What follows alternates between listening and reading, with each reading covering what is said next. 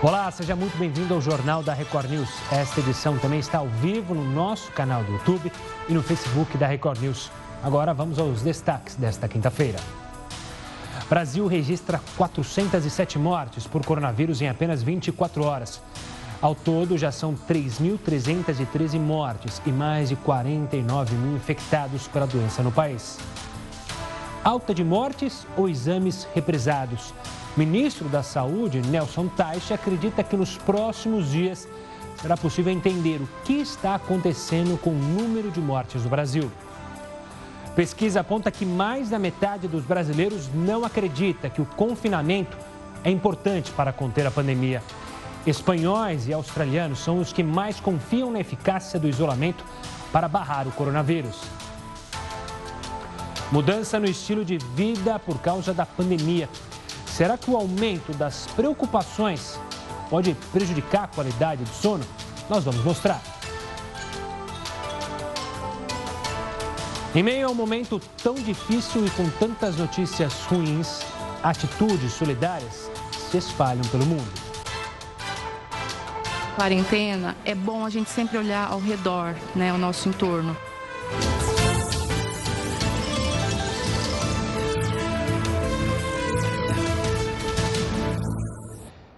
E a partir de hoje, o uso de máscaras no Rio de Janeiro se tornou obrigatório. O Denis Queiroz conta pra gente como foi o primeiro dia do decreto. Uma boa noite, Denis.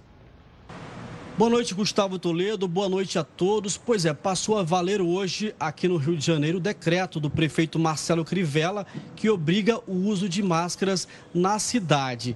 Pessoas jurídicas não devem ser multadas, mas quem tiver alguma empresa aberta e permitir que funcionários e clientes entrem no local sem o uso do acessório vai ser multado. O valor dessa multa não foi divulgado. No primeiro dia, as pessoas parece que entenderam bem o recado. É, as pessoas utilizaram o acessório nos principais pontos da zona sul da capital, como Ipanema e também em Copacabana, onde houve até um desfile de pessoas com os mais variados tipos de máscara mas estão desobedecendo aquela ordem de ficar em casa. Houve até também alguns banhistas que acabaram se arriscando a tomar banho no mar, mas foram logicamente orientados pelos policiais militares a deixar o local. Além disso, pelo menos 90 monumentos na cidade do Rio de Janeiro também acabaram ganhando o acessório. A exemplo da estátua do Bellini no Maracanã, que atraiu ali a atenção de muitos curiosos. Agora, outras cidades aqui do Rio também aderiram à mesma medida. É o caso de Duque de Caxias e Magé, na Baixada Fluminense. Niterói, na região metropolitana, também passou a utilizar o mesmo decreto de proibição de sair de casa sem o uso das máscaras. Lembrando que elas estão é, também sendo obrigatórias em passageiros de transportes coletivos, como ônibus, metrô e também o, quem usa, quem utiliza táxis e também motoristas de aplicativo. Do Rio de Janeiro, Denis Queiroz, para a redação da Record News. Obrigado pelas informações, Denis. E olha, com o relaxamento das medidas de isolamento social e a reabertura gradual da economia, 47 shoppings do país já reabriram, isso segundo a Associação do Setor. Santa Catarina é o estado com mais estabelecimentos abertos, são 20. Um deles, localizado em Blumenau, registrou aglomeração na abertura. A gente mostrou isso aqui. Por isso, a Justiça determinou que a administração pagasse multa de meio milhão de reais por dia caso volte a desrespeitar as normas de distanciamento social. O Brasil tem ao todo 577 shoppings. Portanto, os abertos representam apenas 8% do total. A Associação do Setor espera que metade volte a funcionar até maio. E o Conselho Federal de Medicina divulgou um parecer que libera os médicos para receitar a hidroxicloroquina, mas diz que não existe comprovação da eficácia da droga contra o coronavírus. A determinação permite ao médico receitar o remédio em três estágios da Covid-19. O estado grave, ainda sem necessidade do tratamento intensivo, e também em casos iniciais, desde que médico e paciente estejam de acordo e que seja explicado ao paciente o risco da droga. Vamos voltar a falar do Rio de Janeiro, porque a prefeitura da cidade começou a colocar cabines de desinfecção nas ruas. A gente mostrou as máscaras e agora as cabines. Dentro dessas cabines são ativados dispositivos que pulverizam quase como uma poeira, um produto que combate alguns tipos de vírus, incluindo o coronavírus. O fabricante garante que esse produto fica de 3 a 5 horas na pessoa, inclusive nas roupas. Outras cabines serão instaladas nos próximos dias inclusive nas estações do metrô. Olha, organizar a rotina de estudos tem sido um desafio para muitos pais durante esse período de quarentena. As famílias precisam usar a criatividade para entreter e educar as crianças em casa. Assim, o homeschooling passou a ser uma realidade para muitas pessoas. Mas, o, o que, afinal, o que é e por que esta palavra inglesa, homeschooling, divide opiniões? Escolas fechadas e as crianças em casa. O coronavírus mudou muita coisa no dia a dia das famílias e fez muitos pais assumirem em casa a educação dos próprios filhos. Lógico que a gente não é como os professores, que tem a maestria né, de, de da orientação, da explicação, mas a gente está tentando dar todo o suporte também para não poder ficar parada, para não poder ficar é, só com rotina caseira, para tentar ter uma disciplina e não perder esse conteúdo escolar, né, que é muito importante nessa fase. Esse cenário se aproxima de uma proposta que é defendida por muitos movimentos e por políticos. O homeschooling, também conhecido como ensino domiciliar, a prática é regulamentada por mais de 60 países, como Estados Unidos, Canadá, Portugal, Reino Unido e Finlândia. No Brasil, esse tema que divide opiniões era uma das prioridades do presidente Jair Bolsonaro para os 100 primeiros dias de governo, só que aí empacou no Congresso. Em 2018, o Supremo Tribunal Federal entendeu que, por não existir uma legislação específica regulamentando essa prática, o ensino domiciliar não é permitido no Brasil. Por causa dessa decisão, a regulamentação pelo legislativo se tornou tornou uma saída esperada pelos defensores do ensino domiciliar. Que a essência do homeschooling não é ensinar a memorizar conteúdos. O objetivo central da educação domiciliar é levar o aluno, o educando, o estudante, o seu filho à autonomia no processo de aprendizado. Precisamos levar os nossos filhos ao autodidatismo, a tornarem-se sujeitos do conhecimento e não passivos do conhecimento. Por outro lado, muitos defendem que a escola é um espaço fundamental na vida da criança. É muito importante é, no processo de formação que esse estudante aprenda a lidar com as diferenças, com as diferenças de raça, com as diferenças de credo, né, com os diferentes credos que temos na sociedade. E a, o processo de aprendizagem não é uma questão simplesmente individual que você desenvolve sozinho. A, o processo de, de formação ela se desenvolve também na relação com o outro. Enquanto as aulas não voltam, os pais desenvolvem uma nova rotina de estudos com as crianças e tiram as suas próprias conclusões sobre o homeschooling. E você na sua casa, o que você acha do homeschooling? Manda pra gente. Lembrando que a gente está nas redes sociais, participe no Twitter com a hashtag JRNews e também durante as nossas transmissões, tanto no YouTube quanto no Facebook. Falando de Polícia Federal, a PF deflagrou hoje a Operação Alquimia para investigar o desvio de recursos relacionados ao coronavírus. Pois é, a investigação apura indícios de irregularidades na compra de livros pela Prefeitura de Aroeiras, que fica no interior da Paraíba, com recursos do Fundo Nacional de Saúde. A PF afirma que livros e cartilhas similares aos que foram comprados pela Prefeitura estão disponíveis gratuitamente na página do Ministério da Saúde na internet. Ainda de acordo com a Polícia Federal, a Controladoria Geral da União apontou que um dos livros foi adquirido pelo município pasmem, por cerca de 330% acima do que era comercializado na internet, o que gerou então um superfaturamento de mais de 48 mil reais. E olha, uma pesquisa aponta que mais da metade dos brasileiros não acredita que o isolamento é importante para conter a pandemia. Na sua opinião, por que, que isso acontece? Mande a sua opinião para o WhatsApp do Jornal da Record News, 942-128-782, DDD11. Também pode participar lá no Twitter com a hashtag JRNews. E se você acha que o isolamento também não protege o coronavírus, você pode mandar que a sua mensagem também será lida. Fique à vontade para dar a sua opinião. Muitas microempresas estão com problemas por causa do coronavírus, você sabe muito bem, e precisam iniciar ou podem precisar iniciar um processo de falência. A gente vai explicar como isso funciona no próximo bloco. Agora a gente vai para a primeira live do jornal e eu espero a sua participação. Já estamos de volta para falar dos campeonatos de futebol que estão parados há mais de um mês por causa do coronavírus. Portanto, a UEFA, União das Associações Europeias de Futebol, disse que vai entender se, por problemas de saúde ou financeiros, os campeonatos não sejam retomados normalmente. É a primeira vez que o Comitê Executivo da UEFA permite que campeonatos nacionais sejam encerrados prematuramente. Voltando ao Brasil, o presidente da Caixa Econômica Federal, Pedro Guimarães, participou hoje da live semanal do presidente Jair Bolsonaro. O tema principal foi o auxílio emergencial.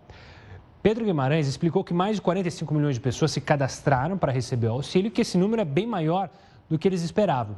Por isso, foi solicitado ao Ministério da Economia a liberação de mais recursos para garantir o pagamento das três parcelas do auxílio.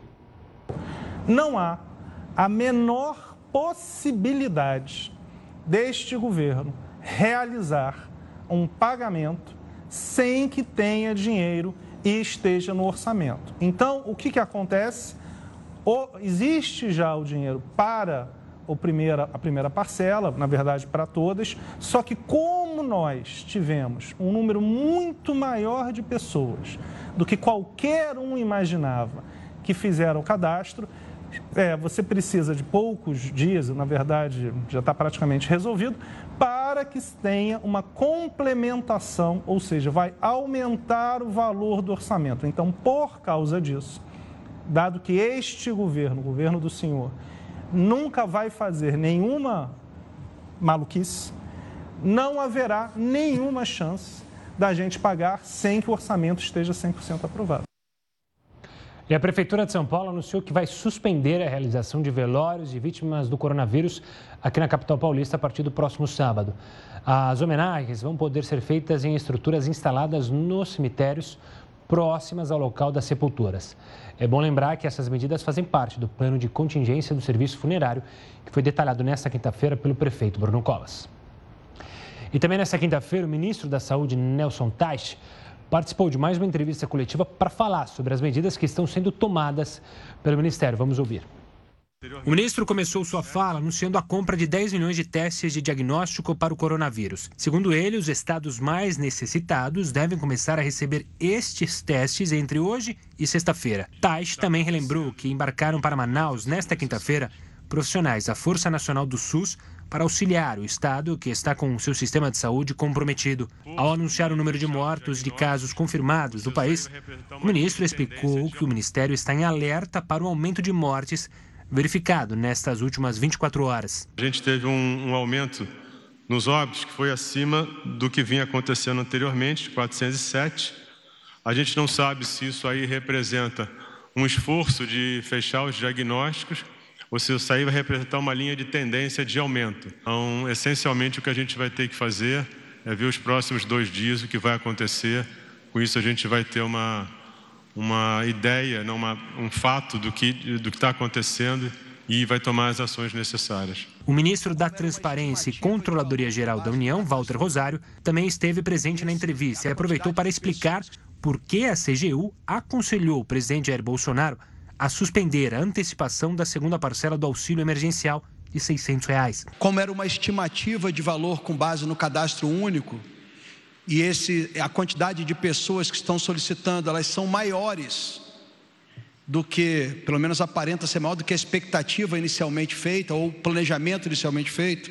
O que nós alertamos era que não realizássemos um pagamento de uma segunda parcela antes de se verificar que o pagamento da primeira foi praticamente encerrado, ou pelo menos tem-se uma estimativa do número total de pessoas e o quanto que eu necessitaria de incremento é, na quantidade de recursos orçamentários para cobrir esses valores. Já no final da entrevista, o ministro-chefe da Casa Civil, Braga Neto, aproveitou a pergunta de um repórter para esclarecer que não há oposição do Ministério da Economia ao programa Pro Brasil anunciado por ele na quarta-feira.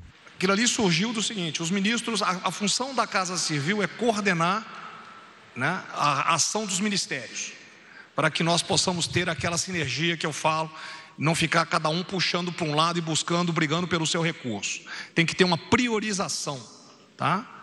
Como não tem recurso para tudo, tem que priorizar. Quando o primeiro-ministro me procurou, apresentou um plano, o segundo-ministro me procurou, apresentou um plano. Antes do terceiro vir, nós resolvemos para, reúne todos os ministérios, inclusive o Ministério da Economia, tá? Vamos alinhar todos os planos, vamos ver o que, que o pessoal quer, o que, que é, é comparar necessidade com possibilidade. Ninguém falou em estourar teto de gastos, ninguém falou em, não se falou em recurso, se falou em juntar os planejamentos e coordenar esses planejamentos. E olha, as micro e pequenas empresas, até as médias, são afetadas por essa crise econômica provocada pela pandemia. Muitas, infelizmente, devem fechar as portas, devem falir. Mas como funciona um processo de falência? Quem vai explicar para a gente é Alexandre Rico, especialista em direito empresarial. Alexandre, obrigado pela participação aqui no JR News. Explica para a gente como que é esse processo da falência. Quem que pede falência? Olá, uma boa noite. Primeiramente, muito grato pela oportunidade. Estou aqui para servi-los, né? Bom, é, no, no, momento atual, né, em relação às dificuldades pelas quais todos nós estamos passando, evidentemente que os empresários estão assustados e muitos deles aí pensando efetivamente em o que fazer com suas empresas, né? É, há o cenário da recuperação judicial, o cenário da falência, que são cenários extremamente gravosos para as pessoas jurídicas, né? A nossa lei de falências é uma lei bastante bastante complicada, ela é bastante gravosa no cenário para os empresários, né? tanto como a lei também de recuperação judicial. Então, na verdade, aquele empresário que se encontra no momento de inadimplência, insuficiência de recursos, não vai conseguir é, saldar as suas dívidas, cumprir com as suas obrigações trabalhistas, suas obrigações comerciais, suas obrigações tributárias, ele pode sim é, buscar o auxílio da recuperação judicial ou ainda requerer a falência da empresa. Né? Então, no primeiro caso, seria a recuperação judicial, uma tentativa de conseguir mantê-la viva ou não? Você pode ir direto já para a falência? Olha, na verdade o que nós temos é o seguinte, né? Toda empresa que ela tenha os seus negócios, existe um ativo, existem a serem recebidos. A empresa, de certa forma, ela tem um fôlego no mercado, mas está sendo eh, bastante atrapalhada por recursos, por débitos, por dívidas, né? Mas ainda existe uma possibilidade de uma compensação e uma contraposição desse ativo e passivo. O empresário ele deve ter a consciência de buscar um profissional para auxiliá-lo no sentido de uma recuperação judicial através do procedimento de recuperação judicial, muitas vezes a empresa ela pode ser, de fato ser recuperada, né? ele pode continuar no mercado. São diversos procedimentos desse, dentro desse processo de recuperação judicial, onde o empresário ele consegue uh, adimplir obrigações, apresentar um plano de pagamentos para os seus credores, né? É, auxiliado por um administrador, auxiliado, evidentemente, pelo próprio juízo de direito, o juiz de direito que faz a, a, a presidência do processo de recuperação judicial e a empresa busca com isso então resolver o seu, o seu passivo e se manter no mercado. Caso não exista a possibilidade, né, com análise de ativos e passivos, e realmente nós estejamos diante da morte da empresa, aí sim, de fato, requerer a falência da mesma. Né? Alexandre, eu já vi muitos casos em que um empresário pede a falência, ele acaba fechando a empresa mas ele também cria uma nova empresa no mesmo setor, com os mesmos funcionários. Isso é uma manobra legal ou é uma manobra ilegal que muita gente faz? Olha, agora há pouco, né? Quando nós falamos em falência, nossa legislação é bastante gravosa ao empresário, gravosa àquele que é o cidadão falido, né? Justamente porque ele fica impedido de exercer a sua atividade, tá? Num processo de falência, diversas situações são analisadas, dentre elas até a falência motivada por fraude, a falência motivada por má-fé, onde se verificam até questões de natureza criminal. Dependendo do cenário que exista num processo de falência envolvendo questões criminais, o empresário falido ele pode ficar afastado mais de cinco anos da sua atividade comercial, com uma vedação de poder trabalhar, atuar, empreender, né? E, e estar à frente de uma empresa, usar o seu, o seu CPF, né? Para a constituição de uma nova empresa. Então, na verdade, manobras nesse sentido, infelizmente, elas existem, né? Mas não são manobras jurídicas, não são manobras legais. E, Alexandre, outra questão. Alguém pode fechar uma empresa sem a necessidade de pedir falência? Ou seja, Devido à situação da crise econômica, o empresário percebe que não vai conseguir atuar no setor. É possível fechar a empresa sem a necessidade do pedido de falência? Olha, o fechamento da empresa, sim, ele pode ser requerido né, pelo, pelo empresário, mas evidentemente desde que ele cumpra com todas as suas obrigações. São as obrigações de natureza trabalhista, né, no caso de ter funcionários registrados, contratos de trabalho, são as suas obrigações administrativas, as obrigações no âmbito do direito tributário, né, os tributos devidos ao poder público, os impostos, ainda o compromisso né, de adimplir com todas as obrigações de natureza comerciais, as obrigações civis. Na medida em que o empresário consegue satisfazer todas essas obrigações, não há dívidas em andamento e absolutamente nada pendente, pode sim solicitar e requerer o encerramento da empresa. Mas existindo credores, existindo tributos, existindo débitos, a oportunidade, ou melhor, a, a, a, possibilidade de fechamento, ela vai se dar nos âmbitos da recuperação judicial e de uma recuperação que não ocorra, que seja inviável, ou ainda o um pedido de falência. Alexandre Rico, obrigado pela participação aqui conosco, explicando como é esse processo de recuperação judicial e de falência. Obrigado e até uma próxima, Alexandre. Muito grato. Agora a gente fala da crise do coronavírus, que provocou somente no mês de março a demissão de cerca de 11 mil trabalhadores da indústria de máquinas e equipamentos. O número de demissões corresponde a uma redução de 3% do nível de emprego em toda a indústria do país.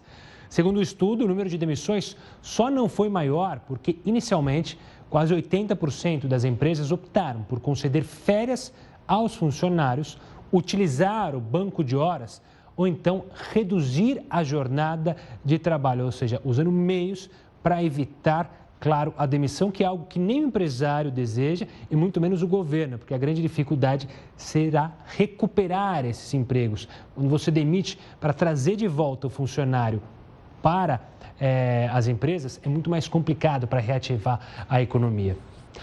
Bom, vamos a gente falar de outros países, porque vários é, lugares do mundo já há um relaxamento das medidas de isolamento é, e começam a ser uma realidade, ou seja, as pessoas voltarem a trabalhar, voltarem a ter uma vida mais ou menos normal.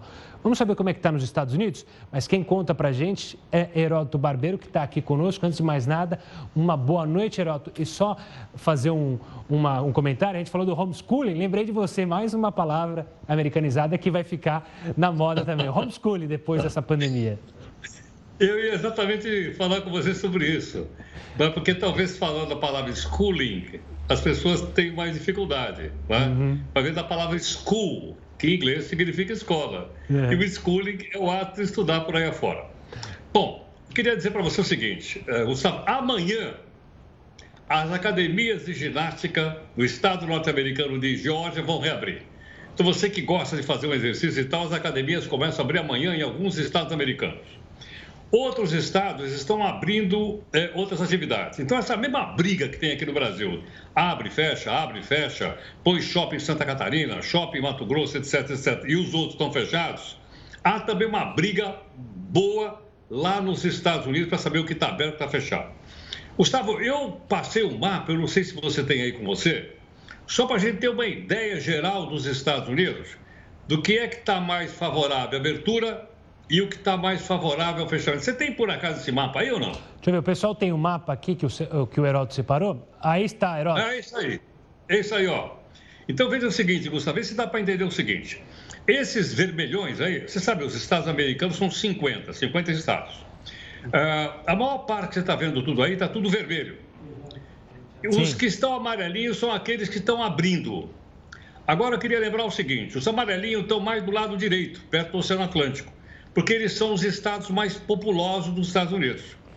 Então, os estados mais populosos estão abrindo.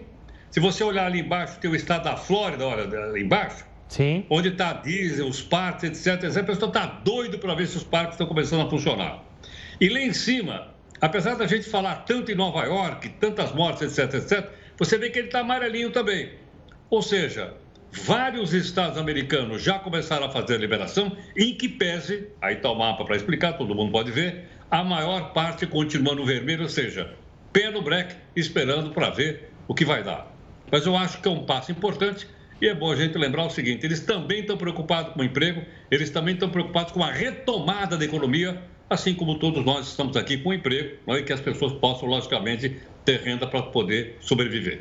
Tá certo. O Heroto volta daqui a pouquinho trazendo outros assuntos aqui no Jornal da Record News. Olha, a rotina do isolamento e as preocupações com contas para pagar, dinheiro, se a gente vai ter ou não vai ter para pagar as contas, provocadas aí por esse coronavírus podem afetar o seu sono. Pois é, você vai entender por que isso acontece no próximo bloco. Agora eu te espero em mais uma live nas nossas redes sociais. A rotina de isolamento e as preocupações geradas pelo coronavírus podem afetar o nosso sono. Quais são as consequências disso e o que podemos fazer para melhorar a qualidade do sono? Quem vai explicar para a gente é a neurologista Dalva Poiares, que é pesquisadora do Instituto do Sono e professora da Unifesp. Doutora, obrigado pela participação aqui conosco. É, é fato, então, que esse bombardeio de notícias, grande parte de notícias que deixam a gente tenso, com medo, podem afetar o nosso sono? A gente pode ter pesadelo, pode não ter um sono tranquilo? Sim. É, olá, é, obrigada pelo, pelo convite. De fato, é uma preocupação, e, e mesmo no, nas pessoas que já sofriam de problema do sono, mas muitas pessoas que não sofriam estão começando a ter problemas do sono. Insegurança econômica, é, hábitos irregulares de é, deitar e levantar é, preocupação, né? medo, medo da doença, enfim, são vários fatores que levam as pessoas a dormir mal. E doutora, a gente está falando, você falou da ansiedade, né, das preocupações. Tem muita gente que possivelmente está trabalhando, que está fazendo o home office, só que está errando na hora da alimentação, está se alimentando mal. A má alimentação também afeta o nosso sono? Tudo. É, a má alimentação, na realidade, assim, é, é, é, a má alimentação vem junto com esse conjunto de fatores, né? Que começa não, não somente pela qualidade dos alimentos, mas também pelo aumento do consumo de álcool, junto é, é, é, nesse contexto e uh, com a irregularidade da, do horário de alimentar também. Então, as pessoas estão dormindo mais tarde, esticando seu período, estão é, é, usando muito mais a, a, a mídia, né? É, os smartphones e, e, computadores e tablets e vai daí por diante, né? Então, existe uma, uma elas estão fora da sua uh, rotina de vida e nisso vai alimentação também. Porque mesmo aqueles que tinham acesso, muitas vezes a pessoa não quer cozinhar ou não pode receber porque ela está em isolamento, é, é, uma pessoa que lhe ajude, por exemplo, ou é, simplesmente não tem mais dinheiro para comprar, vamos dizer assim, algumas comidas saudáveis que possam ter um custo maior, né? Nesse, nesse momento difícil. Então, ah, ah, todos esses fatores em conjunto é, colaboram para agravar o sono, dando sonolência diurna e sintomas de insônia à noite. Muitas vezes a pessoa cochila de dia porque ela tem menos atividade, isso também é ruim. Né? É, quando você não, não costumava cochilar de dia, de repente você começa a, a, a, dormir de dia, dormir mais tarde. Existem outros que acham que o dia ficou muito longo, 20 horas, 8 horas da noite, ele já deita para tentar dormir quando ele não dormia uh, nessa uhum. hora. O organismo dele não entende que essa é a hora de dormir. Então, é, é, todos esses tipos de é, ausência, ruptura de uma rotina de vida acontecem e o, o organismo paga o preço. E doutora, a gente, claro, não consegue voltar, pelo menos agora, para a rotina anterior. Hum. Então, quais são as dicas para a gente, pelo menos, tentar se aproximar dessa rotina do passado e melhorar nosso sono? Olha, alguma regularidade você tem que ter da hora de deitar e levantar. Uma vez, um num fim de semana é diferente, mas durante a semana tente estabelecer, na medida do possível, uma rotina de hora de deitar e levantar. Durante o dia, Procure se expor à luz solar. A luz do dia, ela, ao entrar pela retina, pelo olho, ela estimula algumas áreas do cérebro que melhoram o humor, te deixam menos irritado e melhoram a vigilância durante o dia, te fazem ficar mais acordado. Então, a luz do dia é importante e à noite, ao contrário, um pouquinho menos de, de luz. Não quer dizer que você vai ficar num breu num lugar escuro. Mas diminuir a informação luminosa à noite é, vai ajudar a, o seu sono, é, pelo menos a indução do sono voltar. Lidar com as preocupações e o medo é, também faz parte, porque para diminuir o, o, é o sentimento, os sintomas de ansiedade e depressão que podem lhe afligir nesse momento. Existe, existe muita ajuda, existem muitos, é, é, muitas iniciativas de ajuda é, em sites, tanto para a atividade física que você deve fazer. Não fique parado, não fique na cama o dia inteiro, não fique de pijama. Hum. Acorde, veja a luz do dia, seja ativo e procure, dentro do possível, encontrar momentos de lazer durante o dia. Muitas pessoas reclamam que elas não têm mais lazer, mas você pode conseguir isso mesmo na sua casa, é, é, em algum lugar agradável, torne algum canto da sua casa, por menor que seja, agradável, encontre alguma coisa que você possa fazer que lhe agrade também. Então, se você melhorar sua atividade durante o dia, você tiver suas tarefas, né? Você interagir, ainda que seja por mídia social, com outras pessoas, né? Dentro, mantendo o isolamento, muito importante.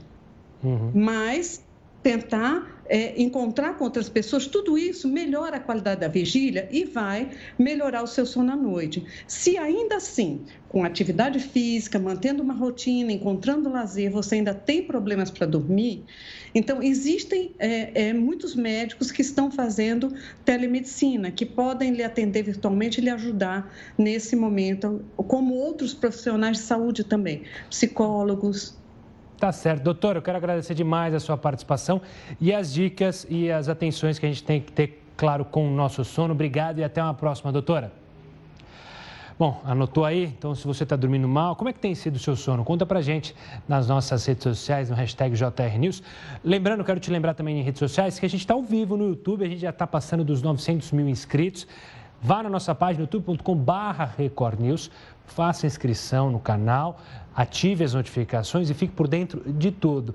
Sendo assim, se você fizer inscrição no canal, eu não fico chateado se você é, assistir também pelo YouTube. Vai fazer, nosso jornal está lá no YouTube, você pode acompanhar também as reportagens e as entrevistas que a gente fez aqui no Jornal da Record News. Agora, falando do governo, que aumentou os limites de compra de munição por pessoas físicas e agentes que têm um porte de arma.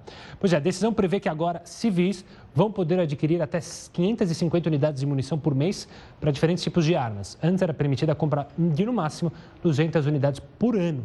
A portaria de hoje revoga outra publicada em janeiro.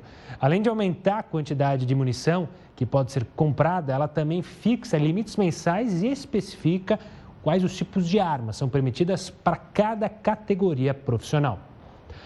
Vamos falar mais uma vez com o Heroto Barbeiro, porque o Supremo decidiu hoje que se mulher infectada com o vírus da Zika pode interromper a gestação. Quem fala isso para gente é o Heroto. Diga lá, Heroto. Olha, Gustavo, a decisão começa, a ser tomada hoje, mas ela deve avançar amanhã. Isso, de certa forma, retoma também uma discussão bastante interessante que também se desenvolveu no Supremo Tribunal Federal, de que mulheres que tivessem crianças com problema de má formação, chamada má formação congênita, também teriam o direito de interromper a gravidez. É uma questão polêmica, o Supremo já decidiu uma vez e agora amanhã os demais ministros devem votar e aí a gente vai ter então uma decisão final se as mulheres podem ou não interromper a gravidez. Haja vista que essa doença Zika, como você sabe, ela é muito forte no Brasil, e ela provoca muitos problemas para as gestações. Mas eu acho que é bastante interessante que a sociedade brasileira tome é, conhecimento disso, da decisão da manhã do Supremo, porque nem todas as pessoas são favoráveis a isso. Há uma forte corrente no Brasil que é totalmente contrária a qualquer tipo de interrupção da gravidez. E é provável até que isso promova um debate maior amanhã no Supremo Tribunal Federal. É um debate mais acalorado, a zika pode provocar microcefalia nas crianças, né? algo bem sério para os, é, os nenês. O Heraldo volta daqui a pouquinho com a gente. É, em meio a um momento tão difícil e com tantas notícias ruins, atitudes solidárias têm se espalhado pelo mundo, aqui no Brasil e em outros locais. E é claro que as boas ações precisam e devem ser divulgadas cada vez mais. Então veja só. A pandemia gerou uma preocupação com a saúde, mas também com as contas e com o que vai estar na mesa. De acordo com uma pesquisa do Data Poder 360, 77% das pessoas que não possuem salário fixo ou estão desempregadas tiveram a renda reduzida durante a crise causada pelo coronavírus. A diminuição de renda preocupa, principalmente na hora de fazer as compras, como é o caso da dona Iraci, de 74 anos. Parece um dinheiro e a gente comprou uma coisa que está faltando, no outro dia comprou outra e é assim. Nunca dá para comprar a, a, do mês todo, né? Mas as preocupações dela e de muitos moradores de uma comunidade de Barueri, em São Paulo, foram amenizadas depois que moradores de outra parte da cidade doaram mais de mil cestas básicas e produtos de limpeza. E a solidariedade não para por aí. Muito obrigada, não precisa. Tem quem precisa aqui do lado.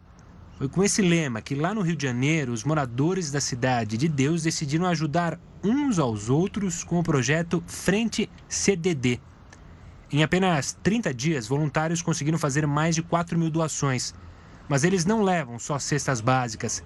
Eles levam amor, força por meio de palavras, conscientização e o principal durante uma pandemia, a esperança.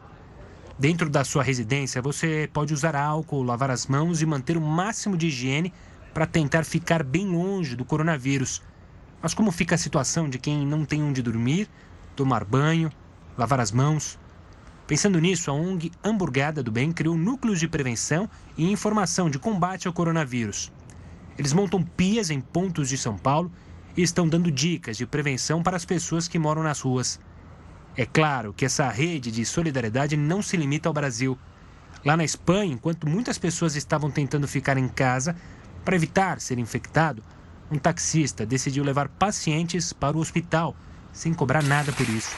Sabe aquele famoso tudo que vai volta? Realmente voltou. Ele foi homenageado por funcionários um hospital e ainda recebeu uma quantia em dinheiro. Em diversos prédios, moradores mais jovens deixaram recados do tipo: se você tem mais de 60 anos, não precisa ir ao mercado. Eu posso ir por você. Nesse caso, a solidariedade foi divulgada por palavras, mas de vez em quando não é preciso dizer nada. A preocupação com o outro pode ser representada por aplausos a mais uma pessoa que venceu o coronavírus.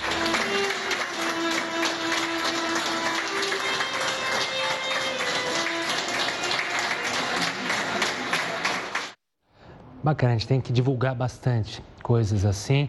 É claro que em momentos de tensão, algumas pessoas podem demonstrar o lado mais obscuro delas, mas tem muita gente, você de casa sabe bem, que mostra o melhor do ser humano justamente quando é necessário. Vamos mudar de assunto agora? Falando ainda é, sobre coronavírus e mostrando um lado obscuro de algumas pessoas. O que, que pode acontecer com pessoas que criam fake news sobre o coronavírus? Existem leis que tratem desse tema? Quem explica para a gente é a Cássio Miranda da Silva Filho, especialista em direito penal e constitucional. Acácio, obrigado pela participação aqui conosco. As fake news, claro, são uma preocupação enorme e quando se fala em saúde, ainda maior, porque pode fazer muita gente é, cometer atos é, por outras vezes estúpidos. Divulgar uma fake news, criar uma fake news, é possível punir quem produz uma fake news sobre a doença? Sim, em primeiro lugar, boa noite a todos. É um prazer falar com vocês. E em relação à sua pergunta, é possível que alguém que crie uma fake news relacionada ao coronavírus seja punido. Qual é o ponto? Quando nós olhamos para as consequências que podem decorrer da conduta dessa pessoa, e quando nós olhamos para a possível punição que pode ser dada a ela, há uma certa desincompatibilidade. Por quê? A única adequação típica penal que pode ser imposta a essa pessoa está estabelecida no artigo 41 da Lei das Contravenções Penais. E a pena é bastante reduzida. A lei das contravenções penais, de acordo com o sistema jurídico penal atual, reverberará no máximo numa pena de multa. Ou seja, os estragos da conduta praticada por essa pessoa podem compensar, entre aspas, porque o crime a ela atribuído, a contravenção penal a ela atribuída será ínfima. Bom, Cássio, se a punição para quem produz já é ínfima, como você disse, muito pequena, e para quem compartilha, seja por boa fé, por achar que aquilo pudesse ser verdade, ou também por má fé, quem compartilha tem como ser punido? Quem compartilha de boa fé penalmente, em tese não será responsabilizado. Por quê? Mesmo no caso das contravenções, assim como na maioria do, dos crimes que nós temos consagrados pelo nosso Código Penal e por nossas leis penais especiais, eles dependem da presença do dolo, de uma vontade consciente e voluntária de praticar determinada conduta. Quando a pessoa o faz de boa fé, esses elementos relacionados ao dolo não estão presentes. Então, penalmente, como regra, ela não será responsabilizada. Diferentemente do que acontece daquele que o faz de má fé, daquele que o faz como nós chamamos tec tecnicamente, de forma intencional. Aquele que o faz intencionalmente será também responsabilizado. Ele tem ciência que aquela notícia é falsa e, mesmo assim, a propaga, contribuindo para que aquela fake news chegue a uma maior quantidade de pessoas. Isso quando nós pensamos em termos penais. Quando nós partimos para a análise dos aspectos extrapenais, como aqueles relacionados ao direito civil, por exemplo, também é possível que elas sejam responsabilizadas, mas as condutas decorrentes do direito civil são menos contundentes que aquelas decorrentes do direito penal. No direito penal, se porventura a pessoa for condenada, nós vamos taxá-la de condenado, de uhum. criminoso, de forma mais vulgar. No direito civil, não. Caso ela seja condenada, na pior das hipóteses, haverá uma sanção monetária. E quando nós olhamos para determinadas fake news, a bem da verdade passa a ser uma atitude vantajosa. Olha, eu vou propagar determinada fake news, as consequências serão essas, e para mim, mesmo que eventualmente condenado na esfera civil, vai ser vantajoso, porque a multa, a pena que eu vou pagar, ainda vai estará aquém de tudo aquilo que eu obtive a partir dessa conduta, da prática desse, desse ato ilícito. Acácio, nosso tempo está acabando, mas ainda dá tempo de eu fazer uma rápida pergunta. A gente está falando sobre as penas, as possíveis punições. Mas, de Sim. fato, a gente consegue punir, tirando quando alguém faz uma fake news, que ele faz um vídeo e mostra a cara, é muito mais fácil de se conseguir chegar a esse, esse, esse senhor ou essa senhora.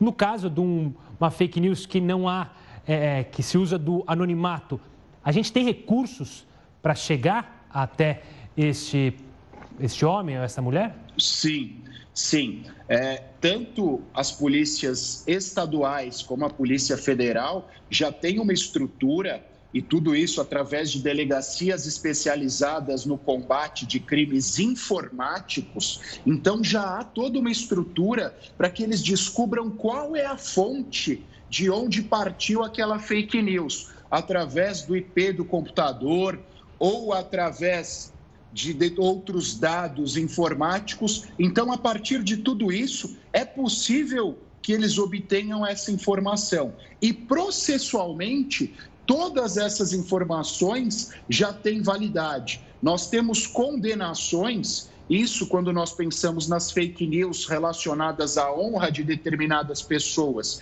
e também as fake news relacionadas aos crimes eleitorais. Nestes dois casos mais comuns, e contundentes, nós já temos condenações efetivas e as condenações se deram com base, se deram a partir de elementos informáticos. Então, as pessoas por vezes partilham as fake news, criam fake news achando que dificilmente serão descobertas, mas o nível de profundidade que as nossas autoridades dispõem atualmente já os conduzem à descoberta dessas pessoas, dos autores destas condutas deletivas. Acácio, quero agradecer demais a sua participação para falar sobre um tema que é importantíssimo a gente dar mais destaque. Um forte abraço e até uma próxima. Cássio. Ah, algumas pessoas já estão tomando medidas para ajudar nessa crise causada pelo coronavírus.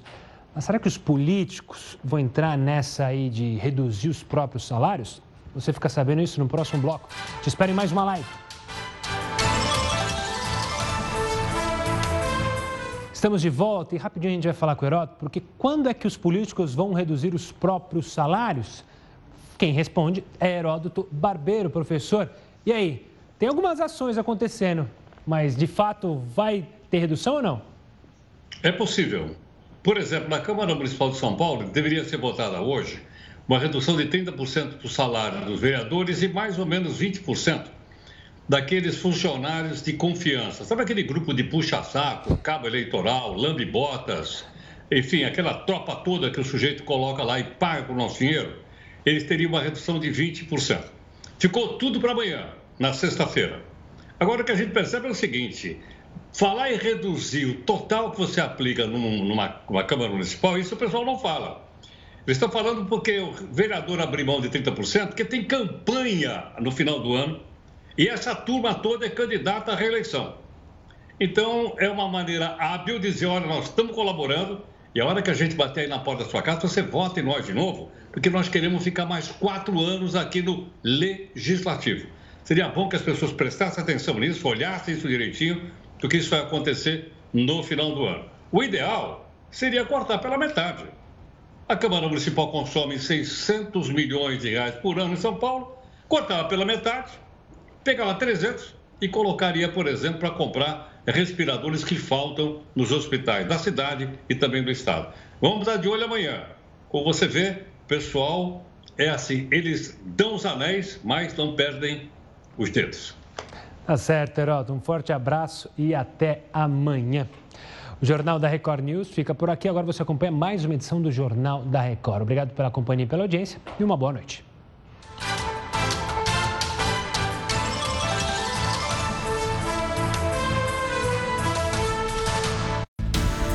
Jornal da Record News. Oferecimento. Cozan, parceira na sua corrida. Boa noite. Começa agora mais uma edição do Jornal da Record com as principais informações desta quinta-feira.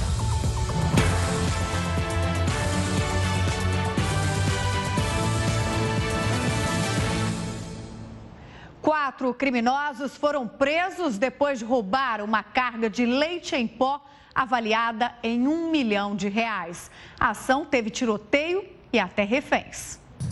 As cargas de leite em pó estão avaliadas em aproximadamente um milhão de reais. Quatro pessoas foram presas três armas foram apreendidas. Foi uma ação da Polícia Rodoviária Federal, que também contou com a ajuda da Polícia Militar da Paraíba. Os motoristas foram feitos reféns e colocados no interior de veículos de passeio. Os caminhões foram abandonados, as vítimas seguiam enquanto reféns quando foram abordadas pela Polícia Rodoviária Federal e já desceram do veículo aí gritando, informando que eram vítimas.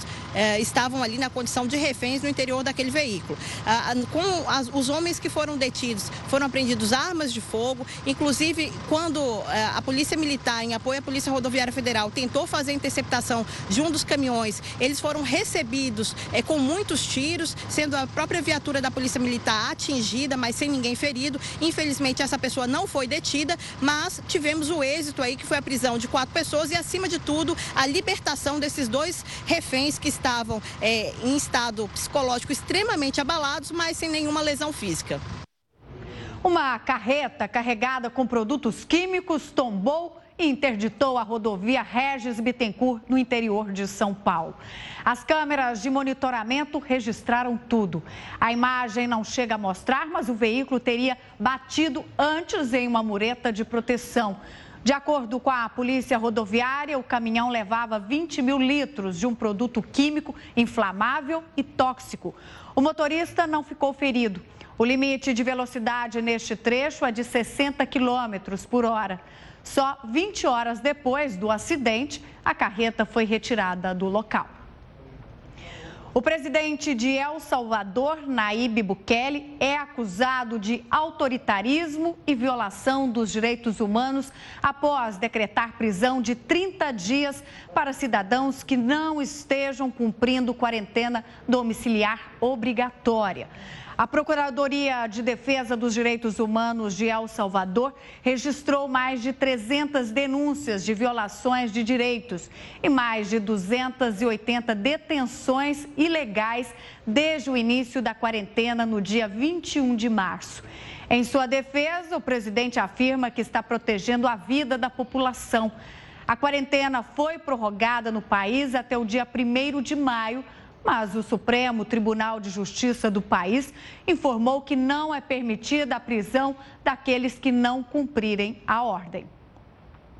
E daqui a pouco a gente volta com mais uma edição do Jornal da Record. Até já!